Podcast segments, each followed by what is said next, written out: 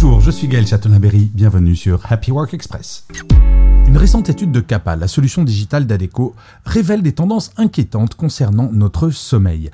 En 5 ans, la qualité du sommeil a drastiquement chuté. En 2023, plus de 77% des personnes interrogées déclarent mal dormir, une hausse notable par rapport aux 55% en 2018. Pire encore, 63% n'atteignent pas les 7 heures de sommeil recommandées pour une bonne santé, contre 47% en 2018. Cette dégradation du sommeil a un effet direct sur le travail. En effet, 59% des salariés admettent commettre des erreurs à cause de la fatigue.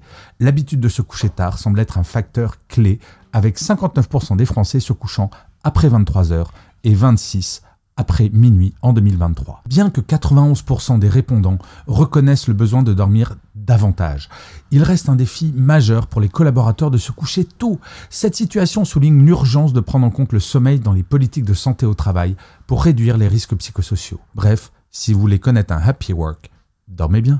Merci d'avoir écouté cet épisode. N'hésitez surtout pas à vous abonner. Vous serez tenu au courant du chiffre du jour de demain.